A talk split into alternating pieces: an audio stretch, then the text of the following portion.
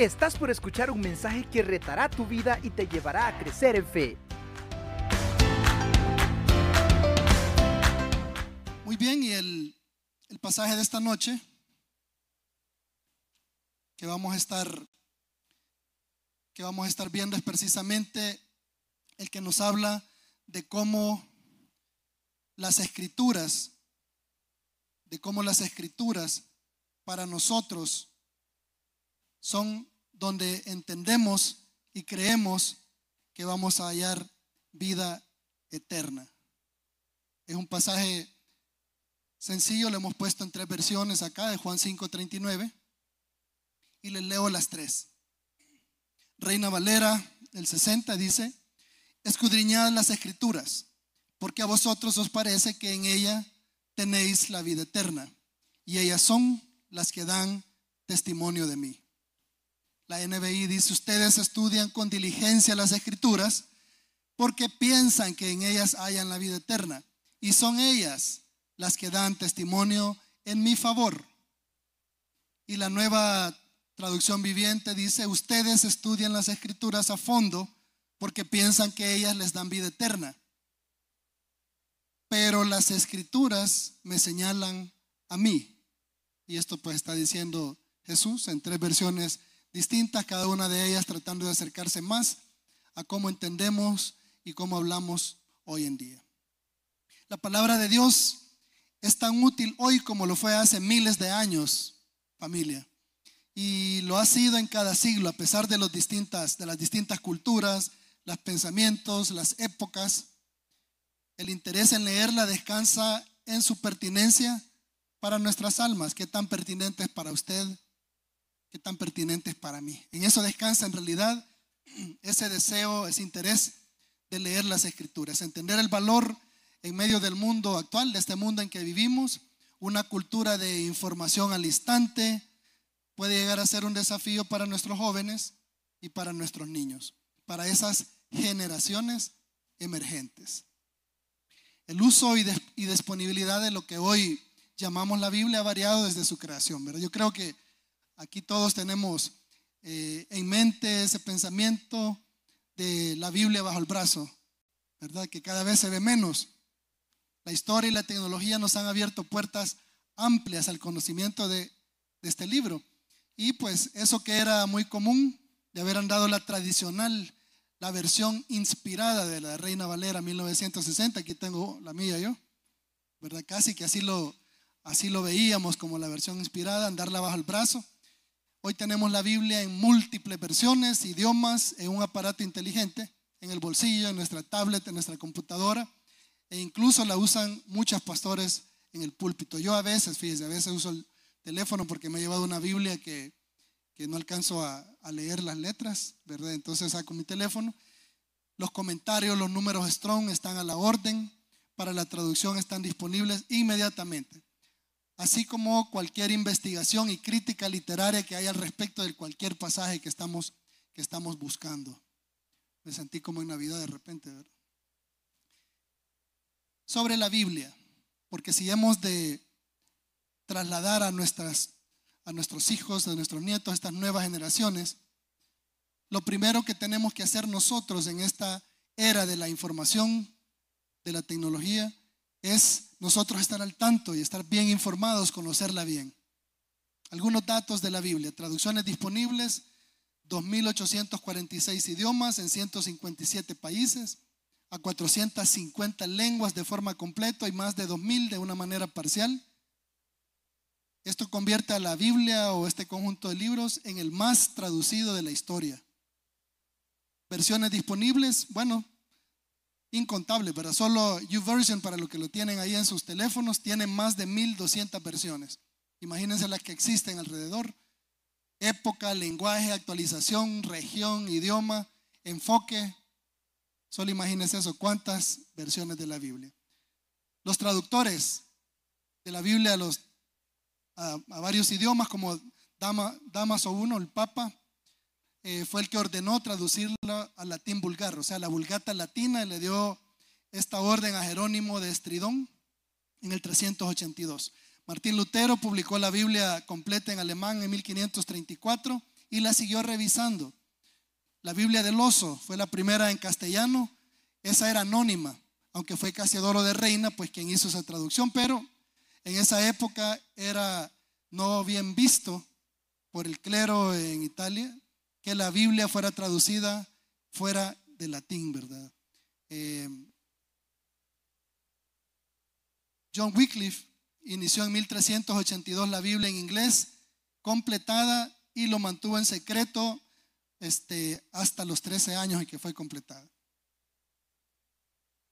Luego continuaron el trabajo Tyndale y Miles Coverdale. Y estos, pues, eh, persecución, ¿verdad? Tyndale ya estaba enterrado y 40 años después eh, se levantó ahí un poco otra vez el escándalo, lo sacaron, lo condenaron a, la, a, ser quemado y tiraron sus, sus restos al río. La cosa es que no hubiera un lugar donde pudieran levantarle a él ninguna, ninguna cuestión conmemorativa. Jan, Jan en 1416 la, la tradujo, tradujo la Biblia checa, ¿verdad? Basada en lo que habían trabajado pues ahí Wycliffe y Tyndale, ¿verdad? Lo importante de esto y por lo que se los estoy leyendo es que ese mismo tipo de gente que consideró herejía el trabajo de estas personas y los aprisionó o los mandó a la hoguera, los condenó, son las que en un momento, en algún momento decidieron que cuáles cartas quedaban en las escrituras y cuáles no. Esto es importante, ¿verdad? A veces parecería herejía hablar así y tal vez algunos de ustedes están pensando, hermano, ¿y qué está hablando? ¿Qué está diciendo? Pero fue la misma, el mismo tipo de personas quien, por quienes ahora solo tenemos este contenido del Nuevo Testamento, ¿verdad? Y por lo cual también solo usamos una parte del Antiguo Testamento. ¿Por qué es importante esto para nosotros si vamos a trasladar ese interés de las escrituras a estas generaciones que las conforman nuestros hijos? Algunos de sus hijos ya son adultos, ¿verdad? Muy mayores que quizás están sentados acá y están escuchando esto para sus hijos, para sus nietos. Pero algunos de ustedes tienen hijos en la adolescencia, tienen hijos pequeños, preadolescentes. Y esto es muy importante que lo entendamos, lo manejemos. A veces hasta las versiones que han salido ya en nuestra época las hemos visto de menos. Hemos pensado que a esa Biblia, yo escuchaba decir cuando salió, por ejemplo, la, la, la nueva versión internacional, ¿verdad? Ah, es que esa Biblia lleva. Esa Biblia tiene no sé qué denominación. Esa Biblia no es la, no está basada en la original. Y bueno, es la primera Biblia ya de nuestros tiempos, que la basaron no en la vulgata latina, sino que se fueron a los idiomas originales. La Biblia en, eh, la Biblia, la NBI en inglés, la NVI. Pero fíjese en español, ya cuando, la, cuando se tradujo al español en 1999, mire el listado de personas que participaron en el comité, asesoradas por muchos más. Solo por mencionar algunos nombres, el doctor René Padilla, en ese entonces secretario general de la Fraternidad Teológica Latinoamericana, doctorado en Nuevo Testamento, había ejercido docencia en varias instituciones de educación teológica, director de la revista Iglesia y Misión del Boletín Teológico de la Fraternidad Teológica Latinoamericana, doctor Luciano Jaramillo, ahí por el 3, había sido director de la revista la Biblia en las Américas. Primero fue sacerdote católico y secretario del arzobispo de Cartagena. Después fungió como pastor y educador presbiteriano, presidente de la Confederación de Iglesias Evangélicas de Colombia y rector del Colegio Americano de Cali. Doctor Esteban Bosch, doctorado en Biblia hebrea, Historia del Cercano Oriente Antiguo. Licenciado Alfredo Tepox, especialista en lingüística y hebreo. Doctor Edesio Sánchez Cetina, doctorado en exégesis y teología bíblica Humberto Casanova, profesor de exégesis y lenguas, en fin, por ahí hay un par que son dos escritores reconocidos por su buen estilo, hasta eso es importante para nuestra época, porque la Vulgata Latina era prácticamente una traducción literal de lo que estaba en los idiomas hebreo y griego. Entonces, para muchos en la época que podían leer, que eran letrados, educados, Aún ellos no lo entendían muy bien porque estaba traducido casi que literalmente. Y entonces ya en nuestra época, al traducirlo al lenguaje actual, participan personas que también le pueden dar un estilo que se puede entender. un estilo reconocidamente bueno, y ahí en este caso está el doctor Emilio Antonio Núñez, que fue eh, ex rector y profesor en el Seminario Teológico Centroamericano, CETECA, doctor Samuel Escobar, titular de la Cátedra de Estudios Misionales del Eastern Baptist Theological Seminary allá en Filadelfia, en fin, ¿verdad? Todos estos. Eh, solo uno de estos no era eh, hablante del español como su primera lengua, pero había tenido experiencia en la traducción de la Biblia NBI en inglés. Y de ahí ven al final, del 20 al 29, varios nombres, Cosme Damián, Carlos Villanueva, todos estos eran revisores exegéticos, lingüistas, consultores. Y entonces venir nosotros más adelante y decir, no, es que esa Biblia seguramente tiene esto, lo otro, ¿verdad?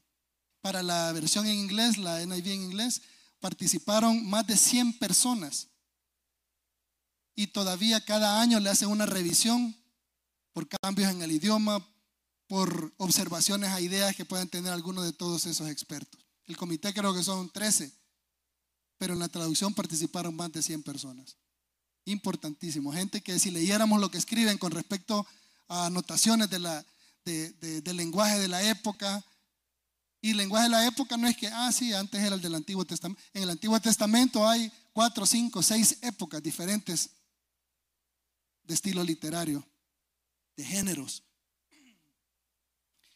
Y pues todo esto es de considerar, hermanos, para cuando estamos tomando en consideración esta palabra. Tiene más de 700 mil palabras, imagínense usted, sobre los errores. A ver cuántos no sabían que encontramos errores en nuestra Biblia. O quien ya sabía, levante la mano si ya sabía que tenemos errores. Ok, por allá uno se animó y se atrevió, ¿verdad? No vaya a ser que lo linchemos después. Sí, hermanos. Una cosa es el mensaje de amor para la humanidad en el cual no hay error en las escrituras. Y lo otro es los errores que podemos encontrar en sus versiones, en las versiones de la escritura. Hay una versión de la Biblia en inglés a la que le llaman la Biblia malvada, The Wicked Bible se llama.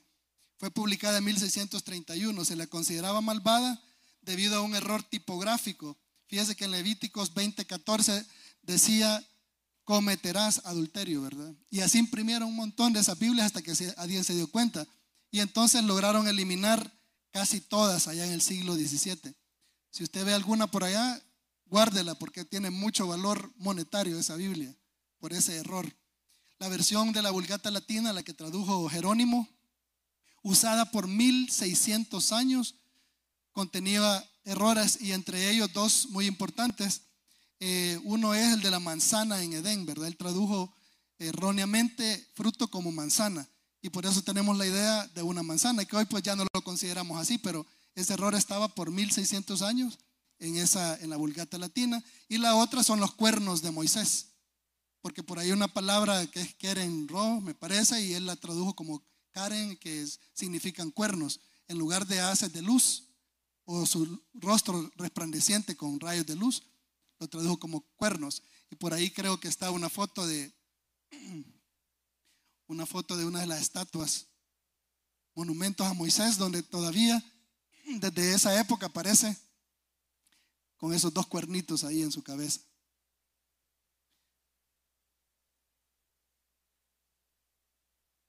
Los errores están catalogados.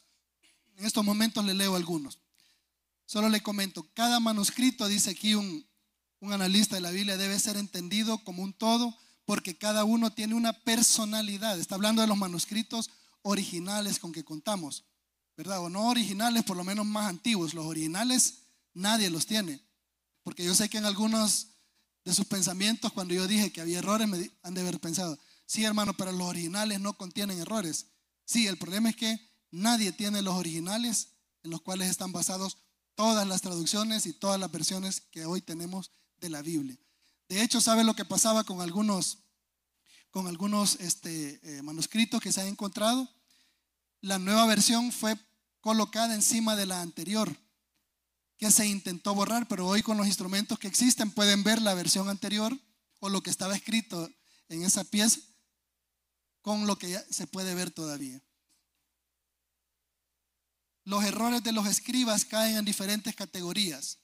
Aquí le leo algunas. La primera categoría principal es la de los errores involuntarios. Mire, aquí tenemos seis. La confusión de consonantes similares y la transposición de dos consonantes son errores frecuentes. Algunas corrupciones también fueron el resultado de separar sílabas de una palabra incorrectamente. La confusión de sonidos ocurría principalmente cuando un escriba leía a un grupo de escribas que estaban haciendo copias múltiples. En el Antiguo Testamento el método de vocalización, o sea, agregarle vocales al texto de consonantes, que es como se escribía en el hebreo antiguo, creó también muchos errores. La omisión de una letra, palabra o frase creó nuevas interpretaciones. También era común la repetición de una letra, palabra o aún una frase completa. La omisión llamada aplología o la repetición llamada ditografía. Imagínense ustedes, el escriba y lo tienen ahí en la carrera traduciendo a medianoche. Ya no aguanta, está cabeceando. A veces copiaban no solo dos veces una palabra, sino que una frase entera la volvían a copiar o se saltaban algo. Todo esto está eh, catalogado, registrado. La terminación de una palabra, las omisiones eh, por homoiteleuton, dice que en griego significa terminaciones similares. Dos palabras terminaban igual y se equivocaba y ponían esa, en fin.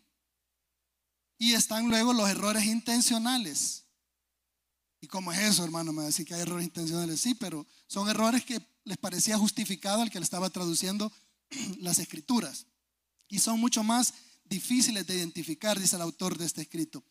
Las armonizaciones de materiales similares ocurrían con regularidad. O sea que alguien venía y tenía el trabajo de traducir y como veía que dos pasajes en diferentes se parecían, entonces los unía, pero hacía solo uno. Los materiales difíciles estaban sujetos a mejoras a manos de un escriba pensador, decía.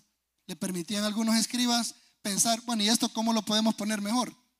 Y lo hacían, hermanos, y lo hemos encontrado comparando versiones antiguas de la Biblia.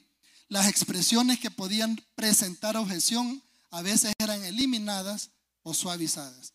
Lo que estábamos hablando de ciertas personas veían más importante la organización, el clérigo, aquello que estaba aprobado, a la misma palabra, lo que ésta decía.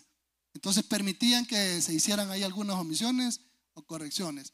Y en ocasiones se empleaban también sinónimos. Alguien le parecía, bueno, como esto quiere decir tal cosa, vamos a poner esta, mejor la van a entender.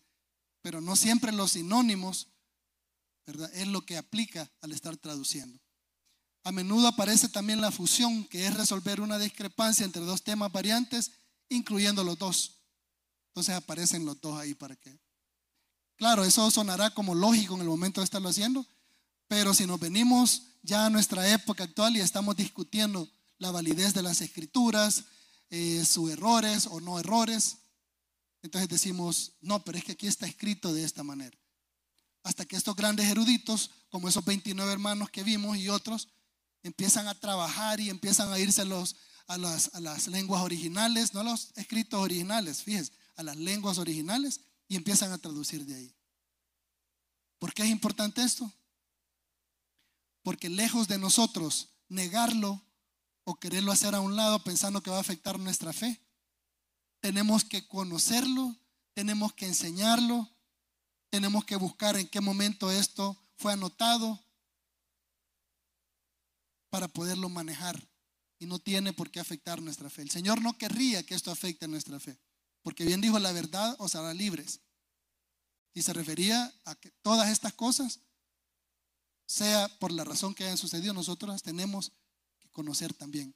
Y de esa manera las vamos a poder trasladar a aquellos que aunque nosotros no se lo enseñemos, adivinen qué hacen con estos aparatos cuando surge alguna duda o escuchan algo aquí desde el púlpito o en una de sus reuniones de estudio en casa o en alguna discusión entre nosotros 5 o 10 personas al respecto. Y entonces se forman su propio criterio o se guardan ese conocimiento. Y si nosotros tratamos de rechazarlo, de negarlo, entonces les estamos llevando a que nieguen la palabra también, porque nadie quiere aceptar aquellas cosas que son parte de ella. ¿Qué no es la Biblia? Lo que no es un tratado científico humano. Decía Galileo Galilei que estuvo prisionero en su casa por mucho tiempo. Ya el clero había aceptado dos teorías con respecto al universo. La, la que la Tierra era el centro y, que la, y la que el Sol era el centro del universo. Y solo lo dejaban como teorías que podían ayudar a explicar a los científicos para que siguieran investigando. Hasta que, hasta que científicos celosos de los descubrimientos de Galileo Galilei, que se basaba pues en este principio heliocéntrico, se llama, de Copérnico, se pusieron celosos porque cada vez iba probando más, porque inventó una especie de, telescopio, cuando se dio cuenta que había uno ya en existencia en Holanda, me parece, y luego que inventaron otros mejores, él empezó a definir mejor el espacio. Y estas personas empezaron a poner celosas y le hablaron el oído al, al clero.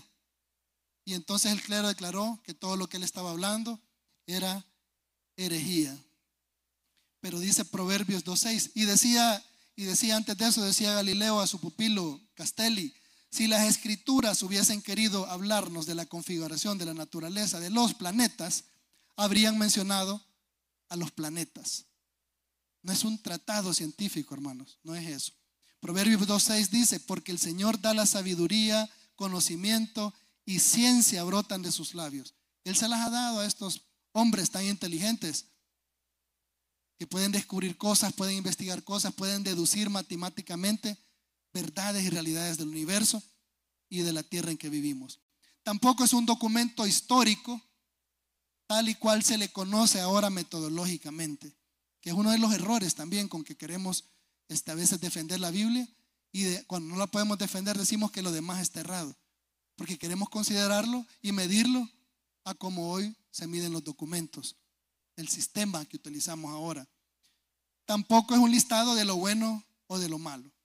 No sé si usted ya sabía lo que era bueno o malo antes de comenzar a leer la Biblia ya tenía una buena idea, ¿verdad? Ya sus papás se habían asegurado de enseñarle algunas cosas con el cincho y otras son deducibles por esa conciencia que nos ha dado el Señor también.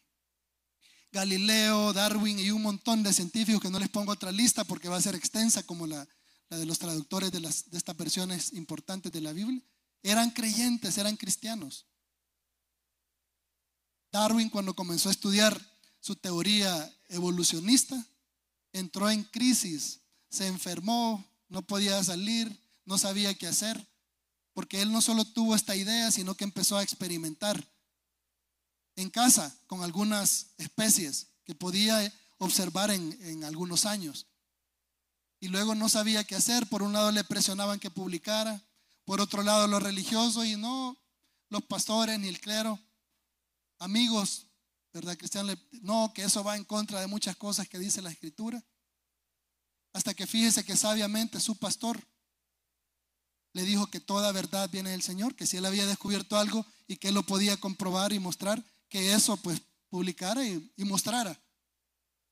¿Cómo se va a ocultar algo que es mostrable, que es... Y de hecho ahí supuestamente eso es la ciencia. Sus teorías se pueden demostrar.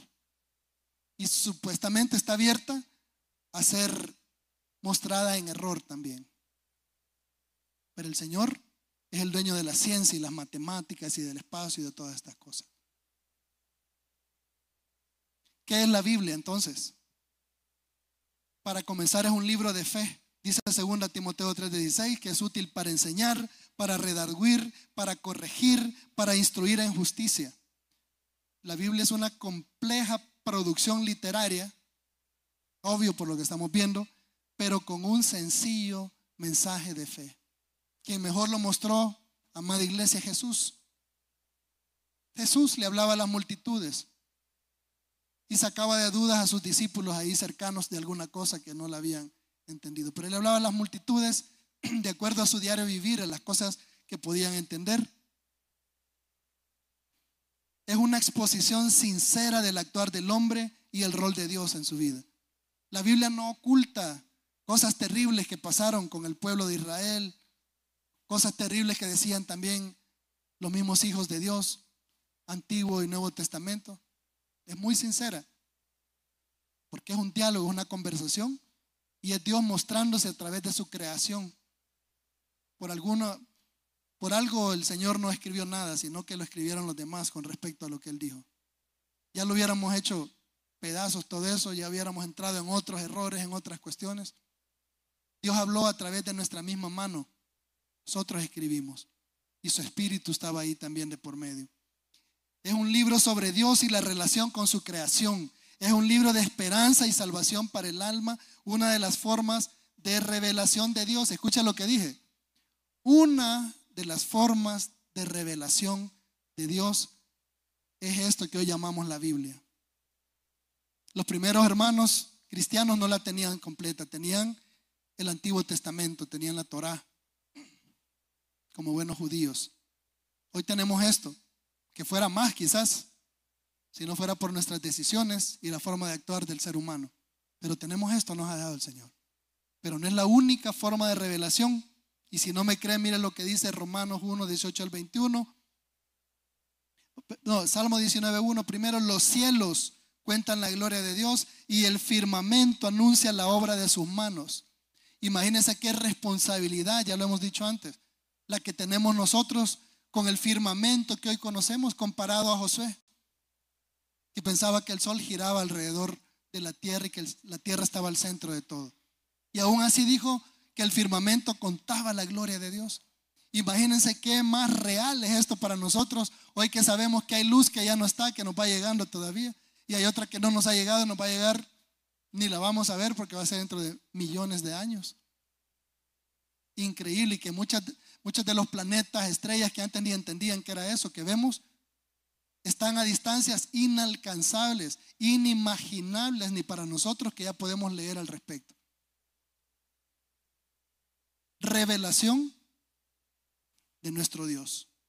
Salmo Romanos 1, 18 al 21 dice, porque la ira de Dios se revela desde el cielo contra toda impiedad e injusticia de los hombres que detienen con injusticia la verdad, porque lo que de Dios se conoce les es manifiesto, pues Dios se lo manifestó, porque las cosas invisibles de Él, su eterno poder y deidad, se hacen claramente visibles desde la creación del mundo, siendo entendidas por medio de las cosas hechas, de modo que no tienen excusa pues habiendo conocido a Dios no le glorificaron como a Dios ni le dieron gracias, etc.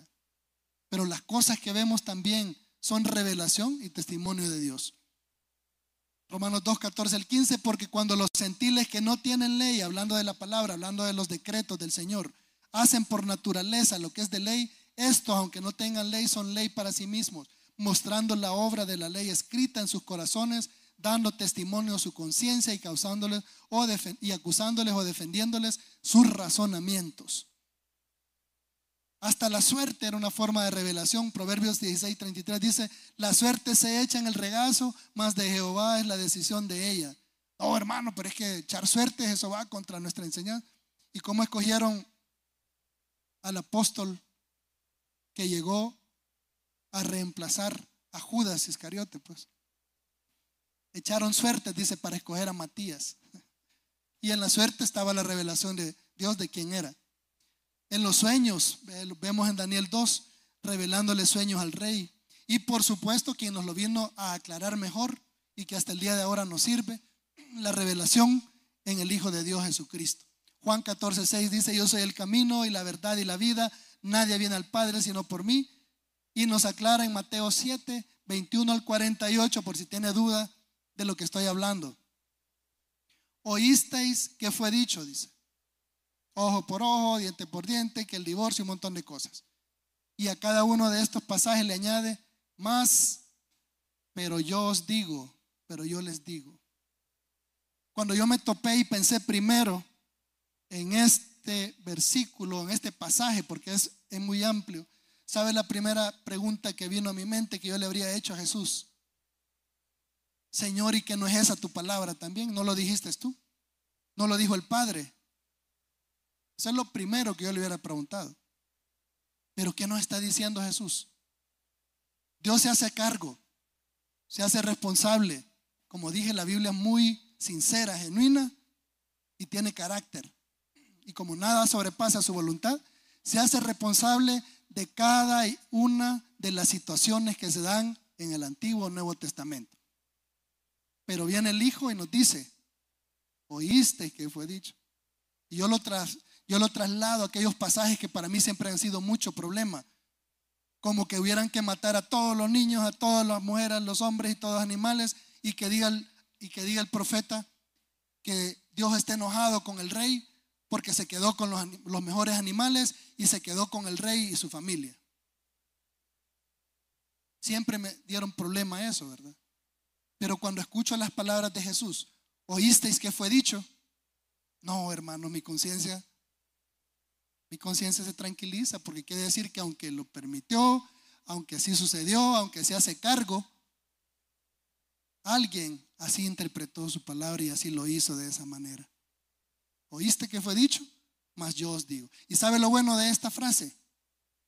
Que no solo es retroactivo a lo que pasó, sino que también lo podemos aplicar a lo que siguió después de Jesús, a lo que pudieron haber dicho sus apóstoles, los nuevos profetas de la palabra. Aplica también para ellos.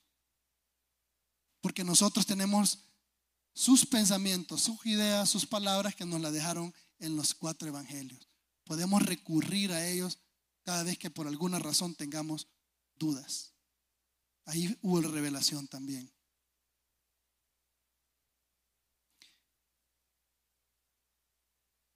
La Biblia proviene de lo alto, dice 2 de Timoteo 3:16, toda la escritura es inspirada por Dios y útil para enseñar, redarguir, para corregir, para instruir en justicia. Contiene lo que creemos, dice 1 Corintios 15, de 1 al 4, porque primeramente os he enseñado lo que asimismo recibí, dice Pablo. Y ahí está escrito también. Nos muestra el camino, dice el Salmo 119, 105, lámpara es a mis pies tu palabra. Nos alimenta, dicen todos esos versículos que aparecen ahí son dulces a mi paladar. No solo de pan vivir el hombre, como desciende de los cielos la lluvia y la nieve y no vuelve allá, sino que riega la tierra y la hace germinar y producir y da semilla al que siembra y pan al que come. Y por allá nos advierte que puede ser que estemos todavía tomando lechita después de tantos años. Y esto no solo va a nivel individual, que ya tenemos 23 años orgullosamente de ser cristiano evangélico, pero todavía lo que leo de la palabra son los proverbios porque pegan cabal con el mes. Y ahí no me pregunten nada más, hermano, porque yo con eso sigo a mi Señor y me vas. Nos está diciendo, porque debiendo ser ya maestros después de tanto tiempo, tenéis necesidad de que se os vuelva a enseñar cuáles son los primeros rudimentos de las palabras de Dios y habéis llegado a ser tales que tenéis necesidad de leche y no de alimento sólido y todo aquel que participa de la leche es inexperto en la palabra de justicia porque es niño. Pero el alimento sólido es para los que han alcanzado madurez, para los que por el uso tienen los sentidos ejercitados en el discernimiento del bien y del mal. Pero para alivio de nosotros no solo está hablando de nosotros como individuos cristianos, está hablando de la iglesia, amados hermanos. Está hablando del conjunto de iglesias en el mundo que a estas alturas con toda la revelación que hemos tenido, con todo lo que ha sucedido en la historia, con todo lo, y lo que hemos escrito, que hemos borrado y, y hemos vuelto a escribir. La iglesia debiese haber madurado a esta altura. Estas cosas las deberíamos de estar hablando en todas las iglesias. Qué bueno por aquellos hermanos estudiosos, eruditos, teólogos, pero hasta ellos de alguna manera se equivocaron. Imagínense todas aquellas personas teólogos inteligentísimos que escribieron antes de que Israel, al finalizar la Segunda Guerra Mundial, volviera a su tierra. Todo eso que escribieron con respecto a Israel, le puede dar una revisión. Es más, puede tachar, ah, no, esto no es, porque ahí está Israel todavía. Para ellos ya no estaba. Y solo se podían imaginar cuándo iba a venir. Y solo podían leer y tratar de interpretar el Apocalipsis o tratar de interpretar a Daniel, Ezequiel y todas estas cosas y darles números y hacer todo lo que Jesús nos dijo que no hiciéramos porque no era nosotros dado conocer los tiempos y las sazones, ni a Él dijo, solo el Padre. Pero tenemos esa costumbre de tratar de empezar a hacer cálculos y poner y hacer figuritas y diagramas y cosas.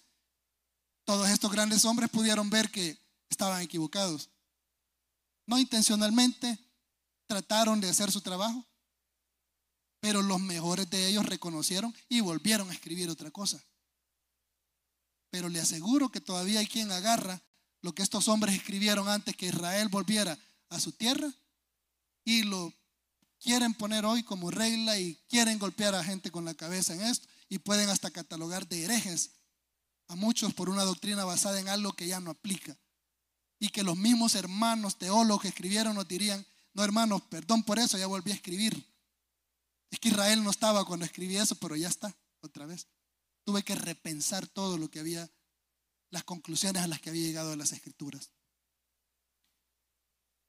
Pero la Biblia principalmente, y casi terminando, y lo más importante es que nos transforma. Por tanto, nosotros todos, dice 2 Corintios 3:18, mirando a cara descubierta como en un espejo la gloria del Señor, somos transformados de gloria en gloria en la misma imagen como por el Espíritu del Señor. El problema no es que nuestros hijos no la lean. Usted no siempre ha leído como quisiera, ¿o sí? Las veces que ha tenido la intención de leerla cada año, que dice, hoy sí, cada enero empieza y por marzo, abril. Nuestra resolución de nuevo año se termina convirtiendo en que hoy ya no voy a llegar hasta marzo, sino que voy a llegar hasta abril, hasta junio voy a llegar leyendo. Usted lo ha intentado, pero quizás no lo ha hecho como debería o como quisiera. Entonces el problema es que no piense que se está perdiendo de algo importante. Véalo así. El problema no es que si su hijo está leyendo o no, porque a usted le puede pasar lo mismo. Pero a mí me parece que ahí hay algo muy importante que me estoy perdiendo. Y a usted también le parece eso. Si nuestros hijos por alguna razón no están leyendo las escrituras por pereza, por tiempo, porque de todas maneras la leen en la escuela bíblica, porque de todas maneras el pastor va de hablar y va de leer versículos en el culto, por lo que sea, pero que al menos tengan la, el pensamiento, la idea de que es algo muy importante. El problema no es que no la lean. Hay quienes la leen y conocen mejor que usted y yo. Hay maestros excelentísimos del Nuevo Testamento. Mire, ahí en teología en la universidad teníamos varios héroes, pero estos héroes, aunque conocen mejor el Nuevo Testamento que nosotros, la vida de Jesús, lo defienden históricamente mejor que cualquiera de nosotros. Para ellos no es nada significativo en su vida.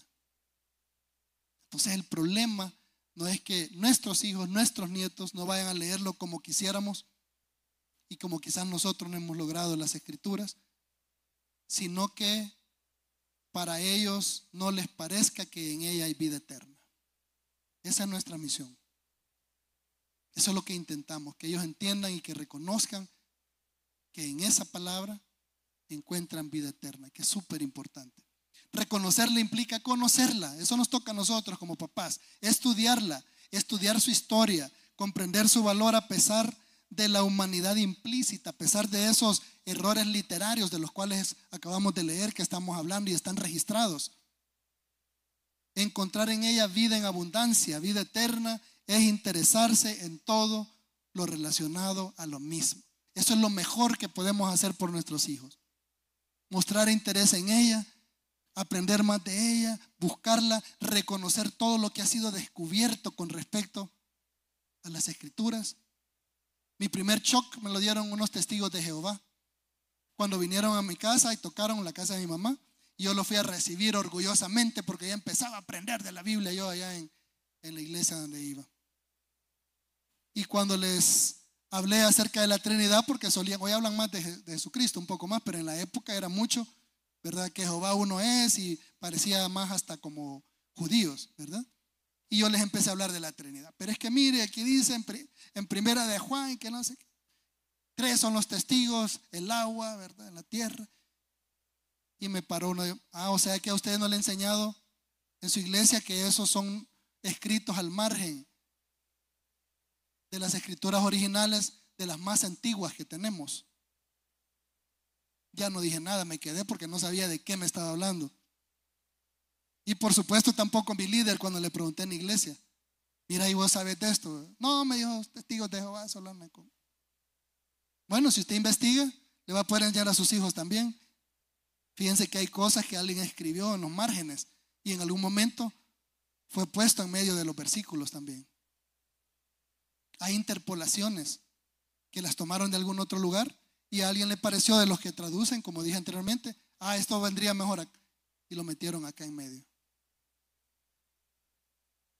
Si nosotros aprendemos a respetar, entender, conocer y, e investigar todas estas cosas y si las podemos trasladar a nuestros hijos, ellos van a entender que es válido. Porque van a ver que para nosotros aún así nos sigue pareciendo que en esas escrituras hay vida eterna. Cuatro tips y nos vamos. Consejos para promover la lectura con nuestros hijos. Lea en familia de acuerdo a su edad. Si está bien chiquito, lee la historia como hacen aquí en Evi. Ven a aprender un día acá y lo pone a, colorear alguna historia. Se le va a quedar. Cuando están bien chiquitos, que le hacen más caso, póngalo que se aprenda los libros de la Biblia y dele premios. Mis hijos tuvieron bicicleta hasta que se aprendieron los libros de la Biblia. Cuando están chiquitos, ahí comienza. Comienza a su edad, comienza con aquellas cosas que se dejan llevar. Pero van cambiando y más adelante requieren de un poquito más de enseñanza, de pensamiento, requieren un poquito más de carnita, ya, ya no es solo la lechita y el agüita, es papita puré de papa, ¿verdad? Ya puré de papa. Aprovechen momentos casuales para su discusión y práctica. A veces con mis hijos vamos en el carro, ya les he contado, en el vehículo, vamos para el colegio, y por ahí me cae un versículo de algún hermano, le digo, ¿qué piensan de esto? Y le empezamos a platicar. O andamos paseando en algún lugar, algo surge, y comenzamos a hablar de algo de la Biblia, lo volvemos práctico. ¿Cómo aplicarías esto? ¿Qué harías? ¿Qué pensás que quiere decir esto? ¿Ok? Aprovechar situaciones de la vida para modelar su obediencia. Me encantó un testimonio que dio una vez el hermano Chicho, creo que nos estaba dando una predicación ahí abajo, en familia, y dice que fueron a cierto parque, a algún lugar, pensando que sus niños todavía estaban chiquitos. Parecía que estaban, pero acababan de cumplir el año que les permitía o que evitaba que pagaran como niños. En el circo fue. Y no estaban preparados para eso. Dos opciones. Con sus hijos viendo. O mentían o pagaban. claro, era la oportunidad para mostrar que para mí en ese, en ese libro me parece que hay vida eterna y que hay enseñanza para mi vida también y para ellos. Fue honesto pagó. Era más caro no dejar en sus hijos el verdadero valor de los principios que había obtenido para su vida de las escrituras. Y por último, motive su lectura como aprendizaje. Nunca, nunca, mi amado hermano, lo haga como castigo. Leer la palabra no puede ser un castigo. Dulce debe ser como miel a mi boca tu palabra. No debe ser un castigo. Ni tampoco debe ser un castigo venir acá. Ah, pues mira, vamos a ir a todos los miércoles y todos los domingos. Para usted quizás sea un castigo. No, ¿verdad? No, jamás ofrezca eso como castigo. Oportunidad de enseñanza, sí. Pasó algo, ah, mira, aquí está este pasaje, aprendámoslo, porque esto tiene que ver con lo que sucedió. Jamás ponga como castigo el servicio tampoco en la iglesia. Y jamás evite que sirvan como castigo tampoco. La constante lectura de la Biblia, aunque nos parece que en ella tenemos vida eterna, va a ser siempre, siempre un reto que intentamos encajar en nuestro diario vivir. Las generaciones emergentes, nuestros hijos, nuestros nietos, se ven confrontados por eso y por mucho más obstáculos. Uno de esos obstáculos y el más grande es el llegar a considerarla una lectura no pertinente en un mundo lleno de información. Nos corresponde entonces, amados padres, abuelos, tíos, amados hermanos, actualizar nuestros conocimientos, abrir nuestra mente encuadrada en puntos de vista no bíblicos. Ninguna de las cosas que le he dicho que obstaculizaban la escritura y el avance de nuestro conocimiento, ninguno era bíblico. Y transgredir experiencia de vida, transferir experiencia de vida basada en ese libro de fe a nuestros hijos y a nuestros nietos. Solo así nos podemos asegurar que en realidad vamos a promover, vamos a transmitir, vamos a motivar a, las generaciones emergentes, a todos estos chicos, jóvenes, niños que están acá, que este libro es de vital importancia para mí. y que si siguen mis pasos, el Señor también va a hablar a su vida y les va a acompañar para bendición. Muy bien, espero no haber herido susceptibilidades, ¿verdad? Teológicas, denominacionales, religiosas. Pero es tiempo, hermanos, que si queremos trasladar esto a quienes ya están leyendo todas estas cosas, porque eso sí lo leen sin que se los pidamos, averiguan, exploran, investigan. Nos toca alcanzarlos y nos toca estar listos para sus preguntas y nos toca estar ejemplificando esa palabra en la cual para nosotros hay vida eterna. Démosle gracias a Dios. Traemos aquello que también deben aprender de nosotros. La adoración no solo a través de nuestras voces, de nuestra vida, de nuestros recursos, de aquello material que tenemos también. Ejemplifiquemos eso también trayendo y adorando a través de nuestros diezmos, nuestras ofrendas, si es que en realidad tenemos fe y sabemos de dónde ha venido esto, todo lo que tenemos. ¿Sí? Y le aseguro que más adelante, aunque hoy no parezca, cada vez que tenga una inquietud con respecto a su vida, con respecto al consejo de qué hacer, qué no hacer en un mundo lleno de números y conocimiento, va a acudir a esto, porque lo vio a usted y a mí que así lo hacíamos. Papito, gracias. Gracias Señor por este lugar que tú nos has dado precisamente para reflexionar en estas cosas. Que no pase, Señor, que dejemos de venir a Él y nos quedemos haciendo algo más cuando tenemos estas dos oportunidades a la semana de venir a reflexionar en aquello que va a ser también de esperanza y vida para nuestros hijos y nietos, que son esas generaciones emergentes que van a necesitar también de ti, Señor. La información es mucha, hoy entendemos mejor aquel versículo que dice que todo ojo te verá, Señor. Que quizás hace muchos años solo lo creíamos por fe, pero hoy sabemos que es cierto, que a cualquiera de nosotros todo ojo nos puede ver alrededor del mundo. En esta era, en esta época de la informática, la tecnología, la información, Señor. Y así muchas cosas nos han sido reveladas. Que nuestros hijos puedan aprender de ellas puedan buscarlas, pero sobre todo que sigan volviendo a ese libro, a tu palabra, y que crean, que entiendan, que confíen en que en Él pueden hallar vida eterna. Te alabamos en el nombre de nuestro Señor Jesús, tu Hijo amado. Amén. El Señor les bendiga, hermanos. Alabemos al Señor por todas estas cosas entonces. ¿Estás listo para más? Acompáñanos presencialmente los miércoles a las 7 de la noche y domingos desde las 10 de la mañana. Somos Auditorio Cristiano.